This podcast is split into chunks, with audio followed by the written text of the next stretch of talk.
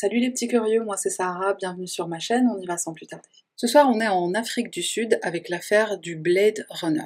Oscar Pistorius est né le 22 novembre 1986 à Johannesburg dans une famille plutôt aisée.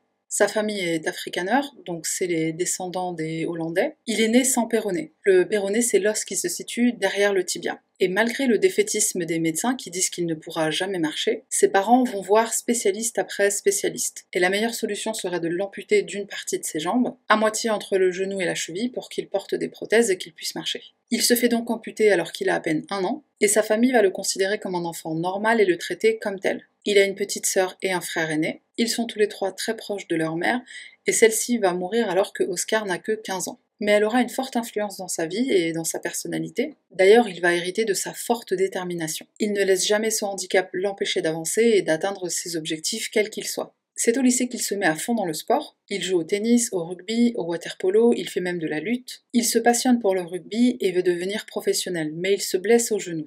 Pendant sa rééducation, il doit courir, et c'est par hasard qu'il y prend goût alors qu'avant il n'aimait pas ça. Il bat le record du 400 mètres handisport en janvier 2004, et la même année, il est aux Jeux Olympiques d'Athènes. Il obtiendra la médaille d'or sur le 200 mètres et la médaille de bronze sur le 400 mètres. Le héros est né. Et tout arrive très vite, les sponsors se l'arrachent, et on commence à le surnommer Blade Runner. Blade, ou en français lame, c'est une prothèse spécialement faite pour les coureurs comme on peut le voir sur la photo. De par le fait de toujours vouloir aller au-delà de ses limites et du fait d'avoir vécu comme un enfant normal, il ne se contente pas d'être le meilleur au handisport, il veut être le meilleur point final. Il se bat pour avoir la possibilité d'entrer en compétition avec des sportifs valides. Les valides et les non-valides ne font pas de compétition ensemble. Mais encore une fois, il est déterminé, il ne veut rien lâcher, donc il entame des procédures. Un tribunal en mai 2008 va lui accorder ce droit. Il dira à un journaliste On n'est pas handicapé par nos handicaps, on est capable par nos capacités. Mais malgré un nouvel acharnement aux entraînements pour les Jeux Olympiques de 2012, Oscar ne se qualifie pas. Petit coup théâtre, la Confédération sud-africaine l'inclut dans l'équipe olympique. Donc il est quand même dans la compétition. C'est un peu de la triche quand même. Et en dépit de la controverse, l'événement fait sensation. Un non-valide qui court avec des valides. C'est du jamais vu. Il se qualifie même pour la demi-finale. Alors en demi-finale, il va arriver dernier, mais il est entré dans l'histoire. Aux Jeux paralympiques, il obtient la médaille d'or du 400 mètres, mais il perd le 200 mètres. Mauvais perdant, il dit que les lames, donc les prothèses de course, de son concurrent étaient plus longues, ce qui lui a donné l'avantage. Plus tard, il s'excuse de cette déclaration, mais on sent l'amertume, la non-sincérité, et je dirais même l'arrogance de l'athlète. Le succès lui serait-il monté à la tête? À son retour des Jeux Olympiques, c'est une rockstar, un héros en Afrique du Sud. Il est sur les couvertures des magazines, il obtient des sponsors de gauche et de droite, et bien sûr il gagne beaucoup d'argent. Il est invité à des événements mondains, il aime beaucoup faire la fête, il a une passion pour les voitures de sport et les femmes blondes, classique. Il rencontre Riva Steenkamp, une mannequin de 29 ans. Riva est diplômée en droit, c'est une jeune femme ambitieuse, déterminée. Elle est décrite par ses amis comme une personne qui a plein de rêves qu'elle veut concrétiser, elle a plein d'idées. On l'a dit aussi attentionnée, très douce, apaisante, rayonnante. Tout le monde apprécie sa compagnie. Oscar la rencontre en avril 2012 et ça va aller très vite entre eux. Oscar se prépare pour les Jeux Olympiques du Brésil et il vit sereinement sa vie de couple avec Riva, avec qui il est maintenant installé dans une maison qu'il possède. Maison située au complexe de Silverwood à Pretoria. Et c'est moins d'un an après le début de leur idylle qu'un drame va se produire. Nous sommes au complexe Silverwood, le domicile de l'athlète. C'est une résidence très sécurisée, il y a des gardes 24 heures sur 24, des caméras de surveillance. Le pays est certes dangereux, mais cette partie de la ville ne voit presque jamais de cambriolage, etc. Le taux de criminalité y est plutôt bas, voire inexistant. La veille de la Saint-Valentin, le couple rentre à leur domicile, tour à tour, et pendant la nuit, des bruits vont alerter les voisins, puis l'équipe de sécurité. Un voisin arrive au domicile d'Oscar puisqu'il entend ce dernier crier. Riva est à ses côtés, ensanglantée, une serviette sur le visage. Elle est morte. Les secours arrivent, ils constatent le décès et ils trouvent Oscar recroquevillé en train de répéter J'ai tué mon bébé, j'ai tué mon bébé. Lui aussi est recouvert du sang de sa petite amie. Les policiers vont faire des photos. Ils vont également suivre les traces de sang qui mènent à l'étage, dans le couloir, vers la salle de bain, puis dans les toilettes qui sont à l'intérieur de la salle de bain. Oscar raconte ce qu'il s'est passé aux enquêteurs. Il dit qu'il pensait que c'était un cambrioleur. Des douilles seront retrouvées, une dans le couloir devant la porte de la salle de bain et trois devant la porte des toilettes. Mais tout de suite, la police trouve ça louche. Parmi toutes les questions qu'ils se posent, la première qui leur vient à l'esprit, c'est pourquoi il a tiré autant de fois, même s'ils pensaient que c'était un cambrioleur. De plus, ils savent qu'il y a déjà eu des incidents au domicile de l'athlète, Visiblement des violences conjugales, violences verbales, disputes. Et là, c'est tout de suite une très grosse affaire. L'athlète le plus connu du pays, la star, le héros, a tué sa petite amie. L'oncle d'Oscar, Arnold Pistorius, va s'exprimer auprès de la presse en compagnie de la petite sœur d'Oscar, Aimée, et il contredit véhément les accusations qui vont fuiter à la presse. Accusations selon lesquelles la police pense que c'est un meurtre et non un accident, donc il défend fermement son neveu, il soutient que c'était un accident, mais les rumeurs fusent. Elle était enceinte, il y avait des stéroïdes dans la chambre à coucher, le crâne de Riva était écrasé par une batte de cricket, il lui aurait tiré dessus avant qu'elle s'enferme dans les toilettes, ce qui au passage expliquerait la douille retrouvée dans le couloir. Bref, tout un tas de rumeurs dont les stars sont souvent l'objet et pour bien moins que ça. La famille Pistorius engage une équipe de conseillers, un peu comme Olivia Pope dans Scandale. Si tu ne connais pas cette série, regarde, elle est top.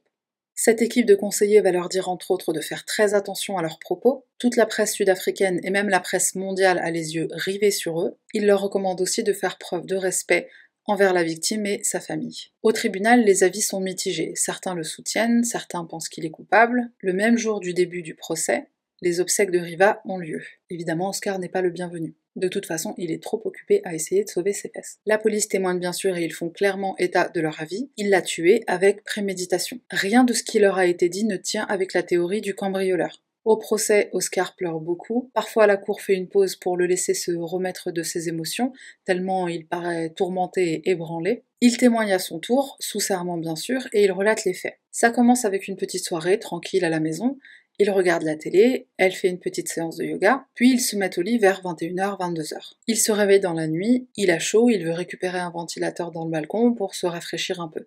Riva lui dit, et je cite, Tu n'arrives pas à dormir, mon bébé? Il récupère le ventilateur du balcon, et en revenant dans la chambre, donc le balcon c'est celui de la chambre à coucher, il entend un bruit qui provient de la salle de bain et immédiatement il pense que quelqu'un s'est introduit chez lui par effraction. Il est pris de peur, il prend son pistolet qui se situe sous son oreiller, il va vers la salle de bain et il tire sur la porte des toilettes. Là il se rend compte que Riva n'est pas dans le lit et il se dit c'était peut-être elle dans les toilettes. Il met ses prothèses, il retourne à la salle de bain mais la porte est verrouillée, il s'empare d'une batte de cricket et défonce la poignée, il trouve Riva au sol encore vivante. Il la porte et il l'emmène au rez-de-chaussée de la maison et on connaît la suite. Voici une liste exhaustive de tout ce qui ne va pas dans ce récit. Sa maison est climatisée, pourquoi il a besoin d'un ventilateur? En revenant du balcon, pourquoi il n'a pas vu que le lit était vide et que Riva n'y était pas? Pourquoi Riva irait-elle aux toilettes sans allumer la lumière? Il dit que toutes les lumières étaient éteintes, qu'il faisait très très noir, il ne voyait absolument rien. Si lui ne voyait rien, alors elle non plus, elle aurait sûrement eu besoin de la lumière pour aller aux toilettes. Surtout que celles-ci sont dans la salle de bain, donc en plus de quitter la chambre, ouvrir cette première porte, ouvrir celle de la salle de bain, puis ouvrir celle des toilettes, elle aurait forcément allumé la lumière. Comme on peut le voir sur cette photo de leur maison, il est forcément passé juste à côté du lit pour aller à la salle de bain. De toute façon, il dit qu'il a récupéré son pistolet sous l'oreiller. S'il entend un bruit et que, comme il dit, il a peur, pourquoi il ne lui aurait pas dit Chérie, cache-toi sous le lit? Pourquoi est-ce qu'il ne s'assure pas que sa copine est en sécurité alors qu'il pense qu'il y a un intrus dans la maison? Il veut utiliser son arme pour se protéger lui et pour protéger sa compagne, on l'imagine. Et encore une fois, son pistolet sous l'oreiller, il pense pas une seconde à lui dire, alors qu'elle serait à 10 cm de lui, Chérie, va te cacher, je crois qu'il y a un cambrioleur. Ensuite, pourquoi est-ce qu'un cambrioleur se serait enfermé dans les toilettes? Pourquoi est-ce qu'Oscar n'a pas demandé avant de tirer Et puis un cambrioleur, il n'est pas forcément armé. Et pourquoi il a tiré quatre fois? Les voisins disent avoir entendu un premier bang, une pause et trois autres bangs. Ce qui expliquerait pourquoi une douille est retrouvée dans le couloir juste devant la porte de la salle de bain, et trois autres devant la porte des toilettes. Et comment quelqu'un aurait pu s'introduire dans une maison fermée à clé? Visiblement, ils avaient un excellent système de sécurité dans leur maison, sans parler du fait que dans la résidence, il y a des caméras de surveillance et des gardes qui sont là 24 heures sur 24. Et puis un cambrioleur se serait assuré de ne pas être dérangé. Il aurait trouvé toutes les personnes qui sont dans la maison, il les aurait mis dans une même pièce et il aurait fait ce qu'il a à faire. Pourquoi le cambrioleur va s'enfermer dans les toilettes? Oh, j'ai une soudaine envie de faire caca, tiens. Je fais caca, après je vous cambriole. Et encore une fois, pourquoi 4 balles? C'était pas nécessaire. L'enquête commence et on va parler un peu de la porte des toilettes. Elle va jouer un rôle déterminant dans l'affaire. On va étudier la trajectoire des balles et celle-ci sera différente selon s'il avait ses prothèses ou non. Donc si l'angle de tir est différent, la trajectoire est différente et il faut s'assurer de ça pour voir s'il dit bien la vérité. Puisqu'en effet, un argument important de son récit, c'est qu'en étant sur ses moignons, il se serait senti extrêmement vulnérable. Les analyses sur la porte révèlent qu'il était bien sur ses moignons et pas sur ses prothèses. C'est peut-être la seule fois où il a dit la vérité d'ailleurs. L'expertise balistique, quant à elle, révélera que Riva était debout quand elle a reçu la première balle dans la hanche, elle s'est retrouvée en position quasi assise sur les toilettes et a reçu trois autres balles. Une dans le bras, puisqu'elle a essayé de se protéger, une dans la tête, et la dernière a ricoché sur un mur et l'a touchée dans le dos. Ensuite, elle est tombée sur un porte-magazine qui était au sol. Donc, autre incohérence, pourquoi est-ce qu'elle était debout derrière la porte des toilettes? Selon certaines rumeurs, ils se seraient disputés et elle serait partie se réfugier dans les toilettes. Donc elle y serait allée pour se mettre à l'abri et pas pour euh, faire ses besoins. Attends, c'est pas fini. L'expertise balistique détermine aussi qu'Oscar a tiré à environ 60 cm de la porte. Donc moi, tout de suite, je me suis dit, avec le temps qu'il lui a fallu, après avoir tiré la première balle, donc plutôt au niveau du couloir de l'entrée de la porte de la salle de bain, et le temps qu'il lui a fallu pour arriver devant la porte des toilettes, puisque je le répète, il était sur ses moignons, donc il marche plus lentement qu'une personne valide, comment il ne l'aurait pas entendu crier après cette première balle qu'elle a reçue dans la hanche? Si vraiment il croyait que c'était un voleur, il l'aurait entendu crier et il se serait rendu compte que c'était elle. Trop d'incohérence. Trop d'incohérences. Parlons maintenant de Hilton Botta qui est l'enquêteur principal sur l'affaire. Au procès, il dit avoir recueilli les témoignages des voisins qui ont entendu des bruits. C'est lui qui dit avoir trouvé des stéroïdes dans la chambre à coucher, ce qui aura pu altérer le comportement d'Oscar, mais l'enquêteur n'est pas assez expérimenté, il n'est pas préparé, et l'avocat d'Oscar est féroce. Quand t'as de l'argent, tu prends la crème de la crème. Il cherche à discréditer Hilton Botta en relevant toutes les erreurs commises par la police. Les stéroïdes sont en fait un remède à base de plantes. Les policiers ont oublié une douille sur la scène de crime. Ils n'ont pas porté de chaussons dans la maison lorsqu'ils ont prélevé toutes les preuves et fait des photos. Et pour finir, les témoignages des voisins présentent des incohérences. Botta n'est clairement pas assez expérimenté et pas préparé. Et puis, il est clair que des erreurs ont été commises. On lui retire l'enquête. Aussi parce qu'il est impliqué dans une affaire où il est accusé de sept tentatives de meurtre lors d'une fusillade une des plus grandes stars du pays, et on choisit lui comme détective pour mener l'enquête. Ok, d'accord. La police le remplace par un enquêteur principal chevronné, ce qu'ils auraient dû faire depuis le début. L'audience préliminaire autorise la libération sous caution d'Oscar. Il doit payer une amende de 86 000 euros, avec obligation de loger chez son oncle et de pointer au commissariat. Avantage Oscar. Toute la presse va aller fouiner dans le passé d'Oscar. Les articles fusent, on relève qu'Oscar est plutôt parano, il a une batte de cricket et une batte de baseball derrière sa porte d'entrée pour se défendre, puis il obtient une licence de port d'armes pour un 9 mm. Alors qu'il habite dans une résidence hyper sécurisée, un quartier où, je le répète, le taux de criminalité est très bas. Il développe une passion pour les armes, ce qui peut être expliqué par son bagage culturel. Toute sa famille possède une arme, ils sont afrikaners, Afrikaner, c'est comme dire euh, ils viennent du Texas. Alors au début, je me disais, je peux comprendre qu'ils veuillent porter une arme. L'Afrique du Sud est quand même dans le top 10 des pays les plus dangereux au monde, mais ils demandent 6 autres licences pour port d'armes. Au passage, j'ai appris que pour porter une arme, il fallait une licence pour chaque arme.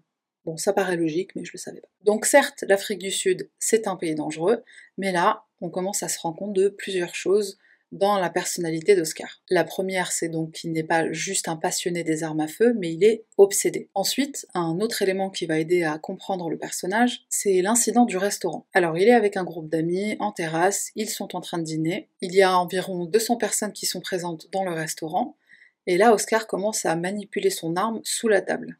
Un coup serait parti tout seul par accident, manquant la tête d'un de ses amis de quelques centimètres. C'est quand même bizarre cette circonstance accidentelle, comme le meurtre de sa copine. Mais l'incident est enterré, c'est une rockstar, on n'y touche pas. Deux autres incidents qui auraient dû lui valoir le refus de sa licence de port d'armes. Il est avec une ex-petite amie, en voiture, un contrôle de police, tout ce qu'il y a de plus normal, mais ça s'est mal passé ou il l'a mal pris. Et en partant, il tire quelques balles à travers le toit ouvrant pour euh, décompresser un peu normal. Autre incident, Oscar organise une fête durant laquelle il se dispute avec sa petite amie de l'époque, une si grosse dispute qu'Oscar va demander à tout le monde de rentrer chez eux. Une amie revient parce qu'elle a oublié son sac à main, il lui claque la porte au nez et la blesse à la jambe avec un panneau en bois de la porte qui s'est disloqué. Comme on peut le voir sur la photo, sa porte d'entrée est composée de plusieurs panneaux en bois. Oscar est mis en examen pour agression. Si une personne fait preuve de violence, comme c'est le cas ici avec tous ces incidents, elle n'obtient pas de licence pour port d'armes, mais Oscar l'a obtenue privilège de la célébrité, ou la police sud-africaine considérée comme incompétente, ce que beaucoup ont déploré dans cette affaire. Pour info, Oscar a même porté plainte contre cette jeune femme, parce que suite à ce qui s'est passé, il a perdu deux sponsors, donc il demande des dommages pour les sponsors perdus et pour réparer la porte, que c'est lui qui l'a claqué, et elle qui était blessée. Mais il estime que c'est elle qui doit payer les réparations. Normal. Certaines stars se croient au-dessus des lois. Elles pensent qu'elles peuvent tout se permettre et s'en tirer avec n'importe quoi. O.J. Simpson, qui comme Oscar avait les moyens de se payer les meilleurs avocats du monde, Roman Polanski, qui viole une adolescente, échappe à la justice et il reçoit des Oscars, ni vu ni connu, je Daniel Cohn-Bendit, politicien franco-allemand qui à une époque travaillait dans des crèches alternatives et qui a dit ah, Vous savez, quand une petite fille de 5 ans, 5 ans et demi, commence à vous déshabiller, c'est fantastique. Et comme si c'était pas assez grave de dire ça à la télé devant des centaines de milliers de personnes qui regardent Antenne 2, aujourd'hui France 2, il a aussi écrit dans un livre Il m'est arrivé plusieurs fois que certains gosses ouvrent ma braguette et commencent à me chatouiller. Je réagissais de manière différente selon les circonstances, mais leur désir me posait problème. Je leur disais Pourquoi ne jouez-vous pas ensemble? Pourquoi vous m'avez choisi moi et pas les autres gosses? Mais s'ils insistaient, je les caressais quand même. Qu'est-ce que tu nous fais, Daniel? Dani, t'as un gros problème. Un petit dernier pour la route. Toujours sur le même thème, on a l'écrivain français Gabriel Matzneff qui a lancé une pétition pour autoriser les rapports sexuels entre adultes et enfants. Enfin, techniquement, il présente ça comme une pétition pour baisser l'âge de la majorité sexuelle. C'est moins sale de le formuler comme ça. Alors désolé, je sais que encore une fois, je m'écarte du sujet, mais je vais te donner quelques noms des signataires de cette pétition, je pense que ça va t'intéresser. Simone de Beauvoir, Françoise Dolto, Jean-François Lyotard, Jean-Paul Sartre. Je l'aimais bien, lui et aussi Gilles Deleuze. Alors je sais que tu t'en fiches de ma vie, mais j'ai fait des études de cinéma à la fac, et ce nom me disait quelque chose. Je suis allée voir sur internet, et il se trouve que ce monsieur a écrit des livres sur le cinéma, livres que j'ai achetés avec mon argent, gagnés à la sueur de mon front, et ça m'a juste dégoûté. Voilà, voilà. Bon, la liste de ces stars euh, politiciens euh, qui circulent parmi nous en toute impunité est très longue. Et même si c'est pas le sujet de la chaîne, mes recherches m'ont donné envie de faire une vidéo avec une genre de liste de tous ces braves gens. Dis-moi si ça t'intéresse. Il est temps de fermer cette parenthèse fort intéressante. Parlons maintenant du procès. Il débute le 3 mars 2014. Oscar avait admis les faits dès l'arrivée de la police, il n'a jamais nié. Il a dit l'avoir tué, mais comme d'après lui c'est un accident, il plaide non coupable à tous les chefs d'inculpation. L'homme que les médias appellent maintenant Blade Gunner ne fait que pleurer à son procès. Il va même vomir quand on va lui montrer des photos de Riva, couvertes de sang, et là je te laisse regarder ces images qui démontrent cette brillante stratégie de l'avocat de la défense pour montrer un Oscar vulnérable, un Oscar qu'on imagine pendant les faits apeuré et craignant pour sa vie comme il le dit, et se sentant en danger bien plus qu'une personne valide. Avant de donner le verdict, je voudrais mentionner quelque chose d'important. C'est le fait qu'Oscar a couvert le visage de Riva avec une serviette. D'après ce que j'ai trouvé sur la question, c'est ce qu'on appelle une signature. Parmi les altérations qui sont faites sur une scène de crime par l'auteur, il y a ce qu'on appelle la signature et la mise en scène. La mise en scène, comme son nom l'indique, c'est la mise en scène volontaire de la scène de crime, souvent dans le but de brouiller les pistes et de ne pas se faire attraper par la police. Ça peut aller de mettre le feu à faire passer un meurtre pour un suicide, etc. La signature, quant à elle, répond à un besoin psychologique ou émotionnel du tueur. Ça peut être le corps positionné de façon provocante, ça peut être une lettre laissée sur place, des mutilations faites sur le corps de la victime, enfin bref, tout un tas de possibilités. Dans le cas d'Oscar, il s'agit d'une signature, Souvent, quand un tueur recouvre le visage de sa victime ou de ses victimes, c'est pour deux raisons différentes. Soit il y a un attachement à la victime, soit c'est fait par remords d'avoir tué la personne. Dans le cas d'Oscar, ça pourrait être les deux, mais perso, je pense que c'est le premier. Le 12 septembre 2014, la juge condamne Oscar à une peine de prison pouvant aller jusqu'à 6 ans. Pouvant aller jusqu'à 6 ans. J'aime pas cette formulation. Ça veut dire qu'il peut sortir plus tôt. Le 19 octobre 2015, après à peine un an seulement d'emprisonnement, donc j'avais raison, Oscar est libéré avec assignation à domicile. Coup de théâtre, la prosécution fait appel. Alors je savais pas que faire appel c'était possible dans les deux sens. C'est une très bonne chose. En général, dans les films, on voit l'accusé faire appel, mais jamais la cour. Un autre juge est saisi de l'affaire, alors lui, c'est un boss. Donc c'est lui qui est sur l'affaire et il va dire euh, Attendez les gars, 6 euh, ans, il y a un problème là. Et si je lui doublais sa peine avec un bonus d'un an et 5 mois? Je t'ai dit, c'est un boss. Sa nouvelle peine, 13 ans et 5 mois de prison. Bon, c'est pas les 25 ans qu'on aurait espéré, mais c'est déjà mieux que 6 ans. Oscar est toujours actuellement à la prison de At Atteridgeville, je crois que ça se dit comme ça, il pourra demander une remise en liberté en 2023. Voilà qui conclut l'affaire Oscar Pistorius alias Blade Gunner. Comme d'habitude, quelques minutes pour le Random Item Review. Bon, j'ai pas la boîte parce que je l'ai prêté à un ami et s'il l'a abîmé, je le tue. The Last of Us, partie 2. Si tu n'as pas de PlayStation, achète-en une. Si tu n'as pas ce jeu, achète-le. C'est pas un jeu classique de zombies, euh, machin, ça fait peur, non. Il y a une histoire, il y a des personnages, il y a une profondeur. Ce jeu, il est juste incroyable. Si tu as déjà joué au jeu et que tu n'as pas aimé la fin, c'est juste parce que t'as pas compris. Alors je vais mettre un lien en barre de description. C'est une vidéo en anglais, mais il y a les sous-titres, donc euh, si tu te débrouilles un peu, tu devrais pouvoir comprendre. Il faut pas que je parle de ce jeu parce que j'ai pas envie de le spoiler pour qui que ce soit, mais il est juste incroyable. Sur la PlayStation 4, il est disponible en version remasterisée sur le store. Je crois qu'il coûte que 19 euh, euros. Et vu que la PlayStation 5 sort bientôt, je pense que le prix va probablement euh, baisser très bientôt. Oui, je suis une gameuse. J'ai trois consoles chez moi. Une PlayStation 3, une PlayStation 4, une Super Nintendo, et bientôt, j'espère, la PlayStation 5. Euh, PlayStation, si tu veux me sponsoriser, avec grand plaisir. La meuf, elle a 108 abonnés, elle veut déjà des sponsors. LOL. On sait jamais, Inch'Allah, ça peut arriver. Mon ami, c'est tout pour moi. Merci d'avoir regardé jusqu'à la fin. On se retrouve bientôt pour une affaire, euh, bah, dis-moi, suggère-moi. Un petit clin d'œil à Dadou qui m'a parlé de cette affaire dont je n'étais pas au courant. Je voulais aller en Afrique du Sud pour une autre affaire, donc celle-là, je la réserve pour euh, une vidéo plus tard. Prends soin de toi, c'est le confinement, c'est difficile. Achète une PlayStation 4. Regarde mes vidéos. Bye.